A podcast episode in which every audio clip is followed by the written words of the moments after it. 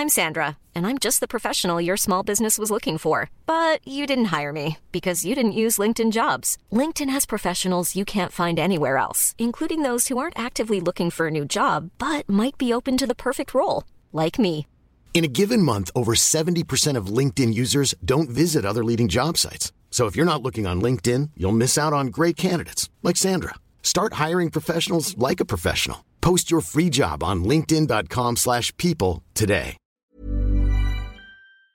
Salut à tous, on ce jeudi 8 février, tant que je me trompe pas de jour, parce que l'autre fois je me suis trompé de jour, ouais non on est bien le jeudi 8 février, j'espère que vous allez bien, que vous êtes en forme. Déjà jeudi messieurs dames, la veille d'un euh, départ en week-end, pour ceux qui sont en week-end le vendredi soir, parce qu'il y a quand même des gens parmi vous probablement qui travaillent aussi le samedi et le dimanche, Euh, force à vous en tout cas.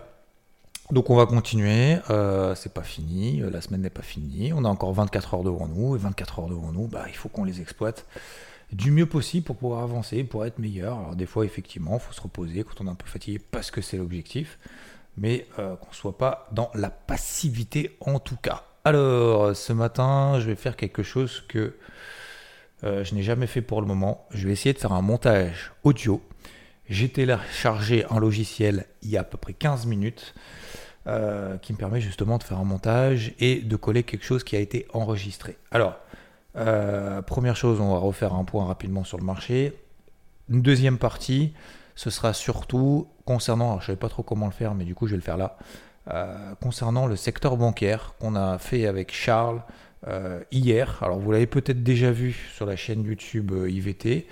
Euh, merci beaucoup parce que votre accueil a été exceptionnel. Euh, donc c'est cool et le but c'est voilà encore une fois c'est de créer des nouvelles choses et tout. Vous avez vu euh, le fait d'être en binôme, d'avoir une réactivité, etc. Bah vous voyez il y a des choses. Bah, des fois on se dit ah, merde c'était mieux avant. Bah finalement peut-être qu'on va reculer d'un pas pour sauter deux pas ou trois pas en avant ensuite.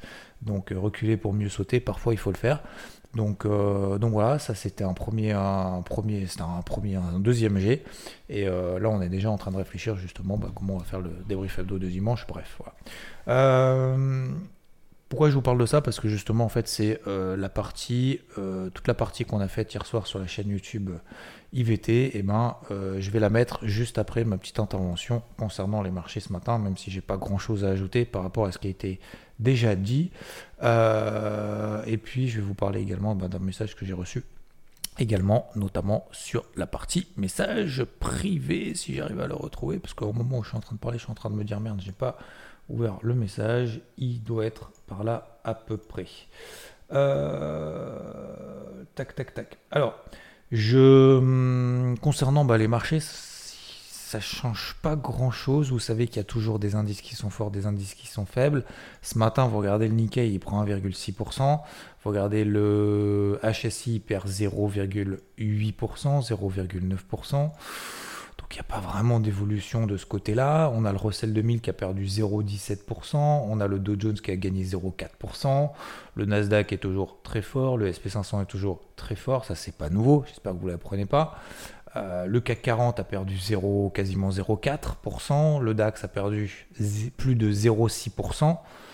Donc vous voyez que l'Europe, ça a beaucoup de mal. Et d'ailleurs, regardez euh, ce qui se passe au niveau du FTSE, l'indice anglais, qui hésite et qui tape toujours les 7700 points. Et à chaque fois qu'on tape les 7700, qu'est-ce que ça fait? Eh bien, il repère minimum 100 points.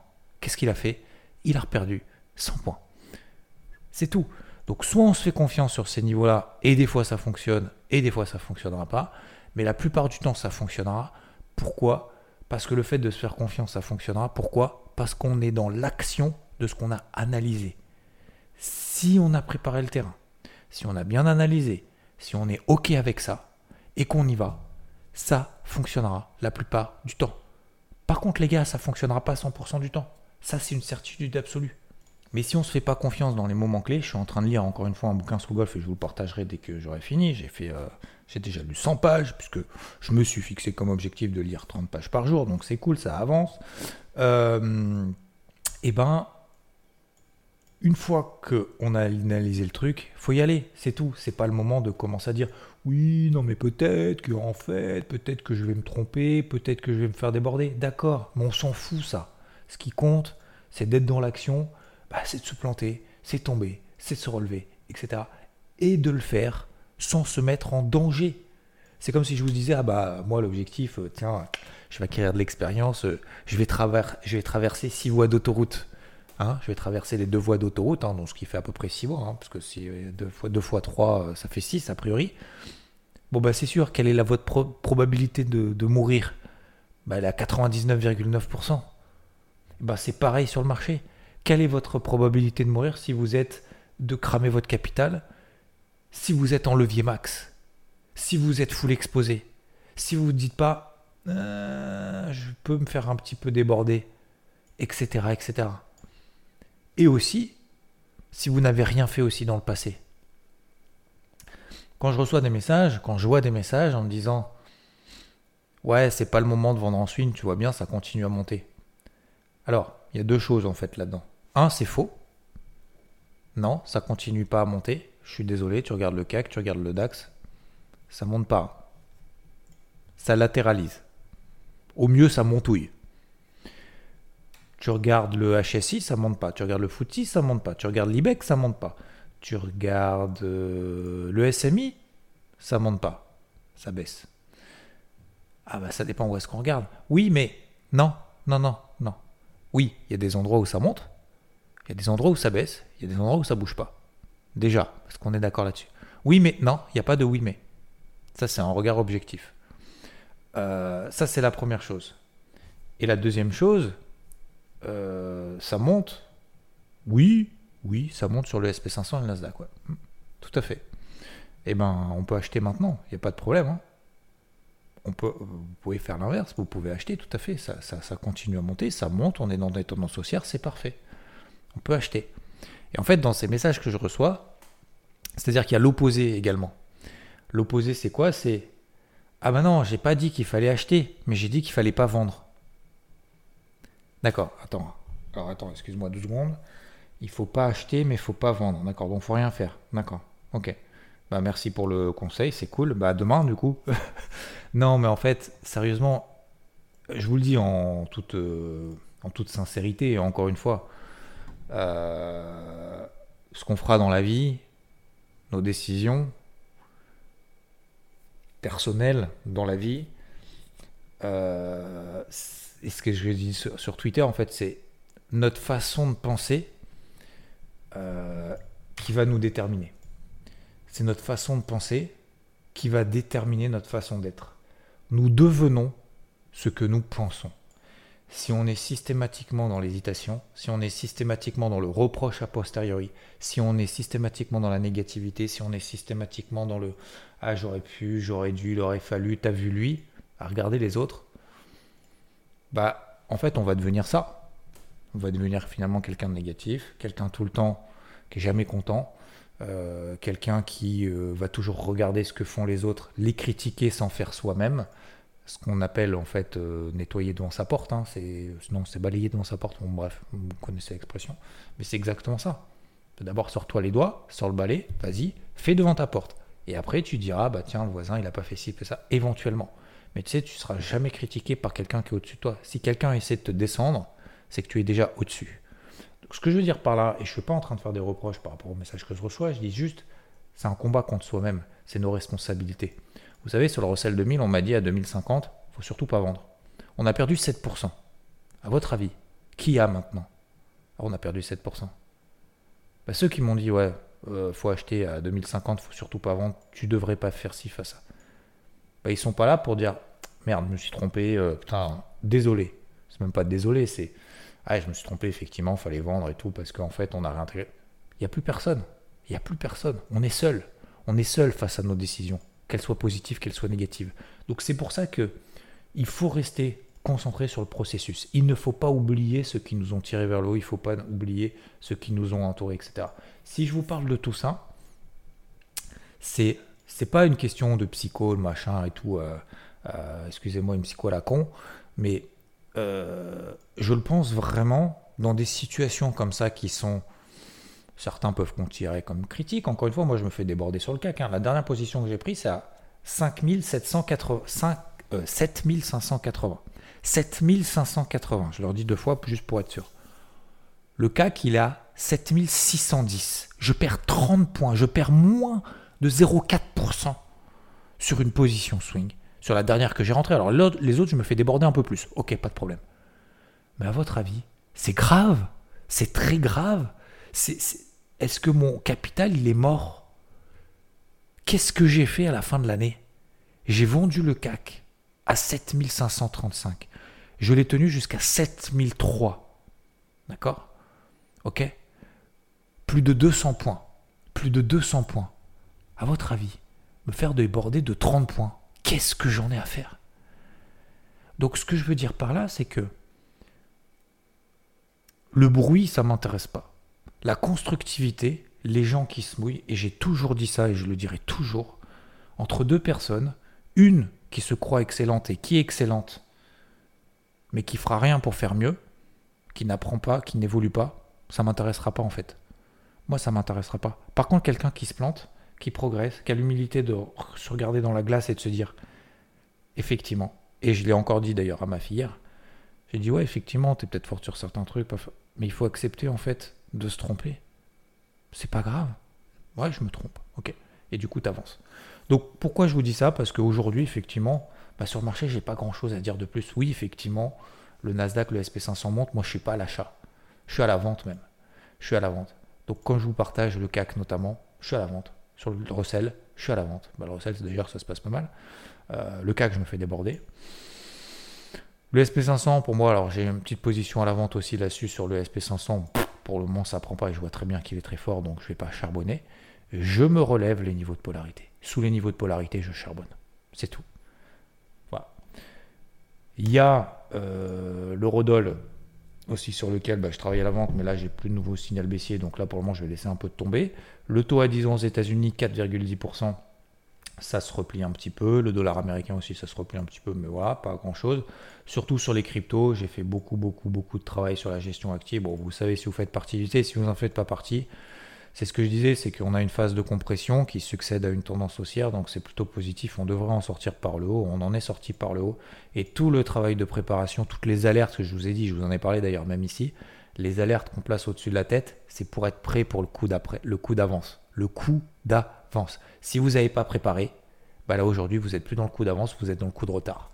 Et si vous êtes dans le coup de retard, quelle est la probabilité de vous faire avoir? Eh bien elle est importante.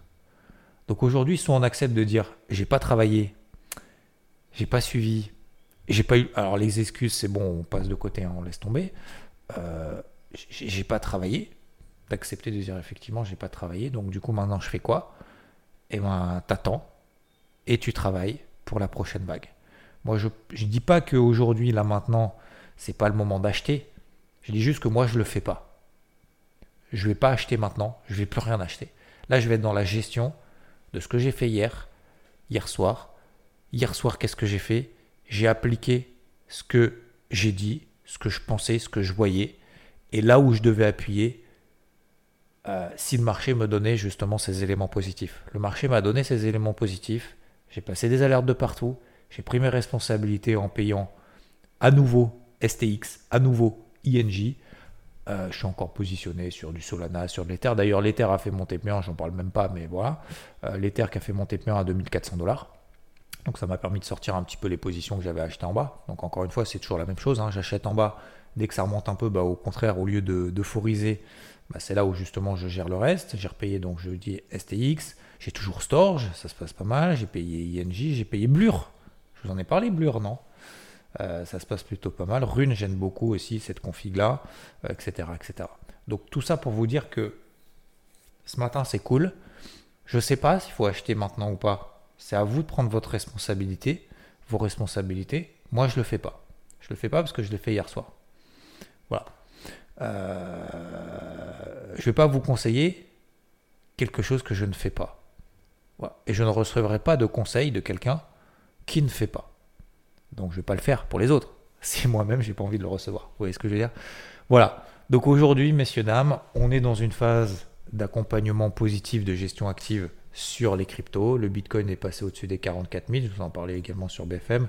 Euh, si on passait ces 44 000, c'était plutôt cool pour la suite. Bon, bah, c'est cool pour la suite. Donc, on accompagne le truc. Pourquoi j'ai sorti de l'Ether? Bah, Tout simplement parce que j'en avais rentré en bas, j'en avais un peu trop. Et que euh, je vais me laisser la porte ouverte à d'autres cryptos. Et donc, utiliser mon cash, tout simplement. C'est de la gestion, en fait, d'exposition globale, tout simplement.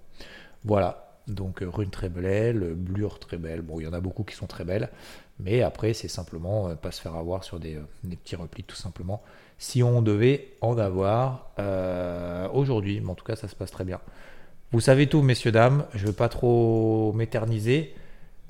J'essaye de vous coller l'audio euh, derrière de, hum, qu'on a fait avec Charles sur le secteur bancaire. J'espère que ça va marcher. Sinon, m'en voulez pas. Je, ferai en sorte que ça fonctionne et je referai un, comment ça s'appelle Je peux pas savoir là en fait hein, si ça va fonctionner ou pas. Mais euh, du coup, je vous souhaite une bonne écoute concernant le secteur bancaire. Sinon, c'est sur la chaîne YouTube UET. Sinon, c'est demain. Et sinon, c'est juste après. Salut à tous, aujourd'hui nous sommes avec euh, Charles et nous allons vous parler du secteur bancaire au sens large. Salut Charles. Salut Xavier. Pourquoi est-ce qu'on va vous parler de ça aujourd'hui? Parce que il y a une news peut-être qui est passée un petit peu au travers, euh, alors de la communauté financière j'ai envie de dire, mais en tout cas de manière générale. Pourquoi on parle de ça? Parce que aujourd'hui on parle aussi un petit peu des banques. On voit notamment le secteur bancaire en France ou en Europe plus largement qui tangue un peu, alors qui tangue un peu, hein, il n'y a rien de, rien de dramatique pour le moment, mais on peut quand même se poser quelques questions. Euh, il y a également ces notions aussi de taux d'intérêt qui sont quand même relativement importantes pour le secteur des banques. Et on a vu notamment euh, BNP Paribas, alors il y a eu aussi euh, Crédit Agricole et Société Générale aussi qui ont qui ont publié, mais la réaction n'a pas été aussi violente que sur BNP Paribas, qui s'est quand même mangé en moins 10% après sa publication. Même si, bon, mon avis, c'est que bon, les publications sont pas non plus complètement dégueulasses, mais bon. Et aujourd'hui, justement, bah Charles, tu voulais euh, peut-être mettre l'accent sur une news, notamment. Alors, c'est pas en Europe, ça sera peut-être l'une des questions aussi. Est-ce que ça a contaminé un peu le secteur euh, bancaire en Europe? Il y a une news, notamment aux États-Unis, concernant une banque. Ouais, c'est New York Community Bank Corp. Alors, on va l'appeler euh, NYCB, ça sera plus simple.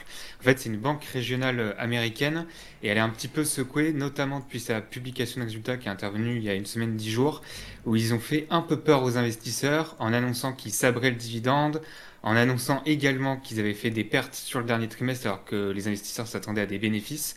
On est passé euh, de 260 millions de dollars de pertes euh, alors qu'ils gagnaient 160 millions sur le trimestre de l'année d'avant. Donc ça a un peu effrayé les investisseurs. Et pour ceux qui connaissent pas du tout cette banque, et c'est un peu normal, c'est une toute petite banque régionale qui a d'ailleurs racheté euh, les actifs de Signature Bank quand il y a eu la faillite il y a un an, la Silicon Valley Bank et de Signature Bank. Donc la banque avec un petit peu grossi suite à ce rachat. Et en fait, c'est une banque qui est très spécialisée à la fois dans les prêts hypothécaires, notamment pour la partie euh, commerciale, bureau, et ils font aussi tout ce qui est, euh, on s'occupe des loyers pour les habitations, surtout sur la côte new-yorkaise, avec les loyers réglementés. Donc deux business où en ce moment avec l'inflation, évidemment c'est pas top. Hmm. Et évidemment aussi avec le télétravail, tout ce qui est bureau, bah, vous vous doutez que c'est pas euh, folichon. Notamment, il faut savoir qu'aux États-Unis, au 1er janvier 2024, il y a 20% des bureaux aux États-Unis qui sont inoccupés. Donc euh, ça pèse énormément sur le secteur d'immobilier commercial. Le problème c'est que cette banque, elle est très exposée à cet immobilier commercial. C'est ça qui inquiète les investisseurs, parce qu'en plus d'avoir annoncé des pertes dans sa dernière publication de résultats, c'est surtout qu'elle est très embêtée par euh, le futur, avec potentiellement bah, des prêts qui vont pas être remboursés sur ces immeubles new-yorkais. Mais quand tu dis, quand tu dis justement ça inquiète les investisseurs, c'est que euh, quoi, l'action elle a perdu combien? Bah, on perd quand même 70%. On est sur les plus bas quasiment historiques. On est sur les niveaux de 2008, donc ça rappelle pas des bons souvenirs aux investisseurs. Et puis en plus de ça, on a d'autres signes noirs, on va dire, précurseurs qui euh, viennent euh, ici et là. On rappelle il y a trois mois, WeWork, aussi qui faisait euh, l'immobilier de bureau, hein, mine de rien, qui a fait faillite. Donc c'est une boîte quand même qui faisait 50 milliards de capi, qui avait perdu 11 milliards les trois dernières années, qui est sous ce qu'on appelle le Chapter 11, hein, le chapitre 11 des faillites américaines. On a une boîte au Japon aussi qui est exposée à l'immobilier commercial, qui a fait la même annonce à une semaine près. Ah ouais. Je suis trop exposé à l'immobilier commercial et boum, je réduis mes guidance, je vais sabrer mon dividende parce qu'en fait, bah, je vais pas peut-être être payé. Bah il faut que je fasse des réserves. Donc tout le secteur en fait se met à faire des réserves. Les euh, agences de notation commencent à dégrader les valeurs. Même euh, là, du coup, NYCB elle est passée en junk, donc ça veut dire euh, banque quasiment pourrie. Mm. Donc voilà, ça effraie un peu tout le monde. Et en fait, c'est un petit peu quelque chose qui est oublié par les investisseurs. Certes, il y a la problématique baisse des taux. Certes, il y a la folie autour de l'intelligence artificielle, mais il faut pas oublier qu'il y a toute les banques américaines qui représentent un pan très important bah, des indices. Hein, si vous regardez la pondération après la tech, il y a la santé et euh, les banques, il y a la finance aux États-Unis qui est très très importante. Donc ça, c'est vraiment des très mauvaises nouvelles pour les investisseurs surtout ceux qui sont exposés, donc tout ce qui est euh, real estate, etc., où ils se sont dit, ah bah les taux vont commencer à baisser, on va pouvoir y retourner. Bah, visiblement, il va peut-être falloir patienter. Puis il va falloir mettre un petit peu de côté le secteur bancaire qui s'était pas remis déjà euh, de toutes les problématiques qu'il y avait eu il y a un an, où les banques régionales avaient mal géré la remontée des taux d'intérêt aux États-Unis. Ouais, ça on se souvient. Donc tu, tu, tu, parlais rapidement effectivement de SVB, notamment Silicon Valley Bank, en fait, qui était exposée à fond sur les taux et qu'elle n'avait pas remarqué que la Fed était en train de remonter les taux et de les passer de 0 à 5,5. Et du coup, euh, bah, à un moment donné, quand tu as des clients après qui veulent récupérer l'argent, bah, ils sont obligés de prendre leur perte. Et sauf qu'après, c'est euh, effet boule de neige. Après, effectivement, c'est alors on parle effectivement de l'immobilier commercial, de cette notion des taux et des banques qui y sont exposées. Silicon Valley Bank, on en avait parlé d'ailleurs à ce moment-là. Beaucoup disaient oui, un risque systémique sur les banques en zone euro et tout. Alors qu'en fait, pas du tout, parce qu'en zone euro, le risque systémique, alors il y a toujours un risque, bien évidemment, mais par rapport à la crise financière de 2008, justement, les boulons été tellement resserrés que SVB, c'est une banque euh, voilà, un peu locale, entre guillemets, même si c'était quand même relativement importante et surtout exposée sur le, secteur des technos. Mais euh, est-ce que ça pourrait avoir un impact justement sur la zone euro, sur le secteur bancaire au sens large, même si encore une fois, comme je le disais en introduction, on voit quand même le secteur bancaire en zone euro. Alors, si on se focus à la France, si on regarde Crédit Agricole, Société Générale, BNP Paribas, bon, les configs, techniques, ceux qui font un peu d'analyse technique, elles sont quand même pas folichonnes. Et sachant que, comme on le disait, l'objectif de, des banques, c'est pas comme le secteur techno où on voit Nvidia qui fait des nouveaux records tous les, tous les, tous les deux matins, mais euh, on est dans des espèces de gros ranges où euh, l'objectif c'est plutôt d'acheter en bas de vendre en haut justement de ces gros ranges, animés par une politique justement de actionnariale, donc en gros hein, verser des dividendes pour attirer un peu des actionnaires, etc. Donc euh, voilà, on n'est pas non plus dans des tendances haussières folles, mais est-ce que est-ce qu'on pourrait avoir un petit, euh, enfin je sais pas, hein, est-ce qu'il y a un risque Alors en fait, qu'on sait pas euh, je pense non, c'est pas c'est pas the big short bis. Hein. Faut pas se mettre dans ce scénario-là. ça tout va à la cave, terminado 2008 bis.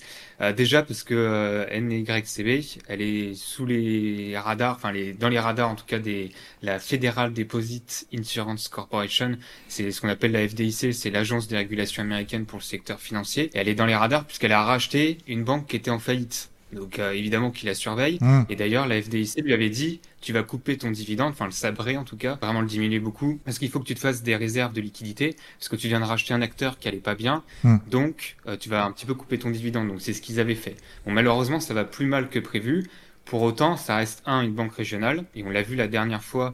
Euh, la Fed, elle est pas effrayée plus que ça à chaque fois que. Bah, elle a intervenu direct en fait. Hein. C'est ça c'est le pompier qui arrive immédiatement, le mm. chevalier blanc est tout de mm. suite euh, présent, et en fait ils mettent en place ce qu'on appelle le BTFP, en anglais le Bank Term Funding Program. Grosso modo, injection de liquidité auprès euh, euh, du marché interbancaire pour tout de suite ramener de la confiance entre les institutions pour pas que voilà le, danger se propage à d'autres banques et qu'elles échangent plus et qu'on ait un gros problème systémique pour le coup. Donc normalement, ce programme, il avait été mis en place lors de la problématique des SVB il devait s'arrêter en mars prochain, dans un mois. À mon avis, euh, si il y a d'autres institutions qui disent, bah nous aussi on est un petit peu embêtés parce qu'on avait on avait un peu des actifs qui sont surévalués. Bah ils vont le euh, réactiver quoi. parce que voilà, si on réévalue un petit peu euh, l'immobilier commercial hmm. et qu'on coupe la valorisation de 40-50%, parce qu'en fait, plus personne achète de bureau ou plus personne en a besoin, plus personne les loue. Il hmm. va falloir baisser les actifs, donc il faut provisionner. Et donc, bah, ils vont avoir un petit besoin de liquidité. Donc, à mon avis, ce programme va être prolongé euh, par euh, la Fed pour euh, calmer les peurs des investisseurs. Alors après, c'est pas un petit marché l'immobilier commercial. Il faut savoir que Goldman Sachs a chiffré ça. Il y a 1200 milliards de dollars qui doivent être refinancés sur ce marché d'immobilier commercial à horizon un an, un an et demi. Donc c'est pas une petite paille. Donc la Fed, d'ailleurs Powell dans son interview ce week-end en a parlé en disant que c'était une problématique à moyen terme que la Fed allait devoir gérer donc ils sont conscients du problème. Maintenant, ça veut dire qu'on peut avoir des petites secousses, comme c'est le cas. Donc là, c'est un, une problématique microéconomique pour l'instant. Mmh. À voir si ça se propage à d'autres entités, comme ça avait été le cas pour SVB, on avait vu Signature Bank derrière. Peut-être d'autres cadavres dans le placard. Et on parle pas de euh, problème systémique pour l'instant. Par contre, à mon avis, se mettre un petit peu en retrait par rapport au segment real estate, qui a déjà bien rebondi avec euh, l'ambition de mmh. voir les taux baisser euh, ces prochains mois Les bancaires ont bien profité de la remontée des taux. Si on regarde d'ailleurs Goldman Sachs, etc., bah, elles sont sur leur top historique. Donc il n'y a plus beaucoup à les gratter de ce côté-là. Donc à mon avis, se mettre un petit peu en retrait de tous ces hmm. segments de marché, laisser voir un petit peu ce que va faire la Fed en mars, si elle va reconduire le programme pour essayer d'aider ces banques régionales en difficulté. Donc voilà, calmos, mais à mon avis, il n'y a pas de péril en la demeure au niveau systémique pour l'instant, mais un petit stress de marché juste sur ce segment, voilà, banque régionale surtout et segment euh, immobilier. Voilà. Mais pourquoi l'immobilier commercial est un problème en fait aujourd'hui aux États-Unis? Alors en fait, bah, ça vient un petit peu du Covid. Hein. le secteur s'est pas remis du tout euh, de cette passe où bah, tout simplement personne n'était au bureau. Et au fur et à mesure, bah, les boîtes ont poussé les salariés à venir au bureau, mais elles sont, ils sont pas revenus tout simplement. Il faut savoir. le télétravail, c'est pas mal. Ouais, Mais il y a 20% quand même des bureaux aux États-Unis aujourd'hui qui sont inoccupés. Et c'est euh, très grave, surtout pour la région cali euh, californienne, Silicon Valley, etc. On a vu ces deux dernières années où euh, bah, Meta, Alphabet, Amazon, etc. On ne faisait que licencier et on parlait de dizaines de milliers d'emplois qui étaient supprimés. Et en fait, bah, évidemment, hein, si je supprime 10 000 personnes dans les postes, bah, ça fait aussi des milliers de mètres carrés qui servent à rien. Donc c'est des milliers de mètres carrés de bureaux qui sont plus utilisés aujourd'hui. Et si on regarde rien que sur San Francisco, bah entre aujourd'hui et il y a deux ans, bah les mêmes bureaux, on peut les acheter avec des décotes de 50% à peu près. Donc évidemment, quand il va falloir revaloriser ces actifs-là mm. dans les bilans, ça risque de faire mal. Donc ça, c'est vraiment un point important et le télétravail fait très très mal en tout cas donc au, au secteur de l'immobilier commercial qui a du mal à s'en remettre. Et en fait, le risque concernant ce, justement l'immobilier commercial et l'exposition des banques à l'immobilier commercial, c'est peut-être pas tant finalement un peu la dégradation et euh, la revalorisation de cet immobilier commercial finalement. Bah, en fait, euh, il y a ce risque-là, c'est déjà de réajuster euh, les bilans par rapport à la valeur réelle des actifs qu'ils détiennent. Puis il y a un autre petit stress, et c'est ça qui avait fait tomber les banques, la banque californienne et la signature banque il y a un an. C'était en fait ce qu'on appelle le bank run, c'est-à-dire bah, les mm. clients viennent chercher leurs dépôts parce qu'ils ont peur bah, de plus pouvoir récupérer leur argent, parce qu'on n'est pas aussi bien protégé aux États-Unis qu'on l'est en Europe hein, concernant les dépôts surtout pour le cas des sociétés. Donc évidemment, c'est si jamais l'affaire s'ébruite et que les médias de grande échelle en parlent, bah, c'est que les clients prennent à nouveau peur, viennent chercher leurs dépôts, et là il y aura un problème, parce que les banques auront plus de liquidité pour faire face bah, aux opérations quotidiennes, et donc là il y aura un problème, et la Fed sera obligée d'intervenir en mode pompier de la dernière minute, comme il y a un an avec euh, la euh, SVB et la signature banque, où elle avait été obligée au dernier moment bah, d'intervenir pour ajouter des liquidités et sauver euh, tout ce compartiment banque régionale américaine. Ouais, c'est ce qu'on avait vu effectivement avec SVB, j'en ai parlé tout à l'heure, mais c'était effectivement les, clients qui commençaient justement à retirer leur argent et notamment parce que bah, SVB était euh, positionné sur, euh, sur les taux et puis il y a le voisin qui entend, donc forcément le voisin vient retirer aussi, obligé de clôturer en perte et à force de faire des pertes, bah, après c'est le c'est le cercle vicieux et puis après ça saute. Et effectivement, la seule, euh, la seule peut-être, euh, j'ai envie de dire, entité euh, qui est capable d'éteindre le feu, comme tu dis si bien, d'être le pompier de tout ça, c'est finalement la fête de pouvoir injecter en fait d'un claquement de doigts pour éviter derrière le risque systémique. Quoi. Ouais, bon, après, il y aura peut-être à nouveau encore des gagnantes. Euh, très certainement, bah, c'est les grandes banques systémiques américaines, les Goldman Sachs, les JP Morgan, qui vont profiter pour racheter. Bah ouais, elles avaient déjà été les gagnantes mm. il y a un an. Pourquoi? Parce que les clients se sont dit, je fais plus confiance aux banques régionales. Donc qu'est-ce que je fais? Je prends une banque où je pense qu'elle va pas faire faillite. Donc je vais voir, je vais voir qui? Bah, Je vais voir les deux trois plus mm. grosses. Donc si jamais il y a un bank run, à mon avis, celles qui vont en profiter encore, bah, c'est toujours les plus grosses. Donc Bank of America, JP Morgan, etc. Goldman Sachs, qui seront à mon avis les grandes gagnantes d'une nouvelle crise bancaire. Ok, donc euh, faire attention effectivement au secteur commercial où les banques sont quand même particulièrement exposées. C'est un gros marché. Pour le moment, on n'en parle pas trop parce que ouais, c'est un peu à l'échelle, comme tu dis, micro et régional. Mais on pourrait avoir aussi d'ailleurs en termes de timing, hein, encore une fois, hein, c'est aussi une question de timing. Globalement, bah, le, le secteur a quand même bien profiter de cette remontée des taux.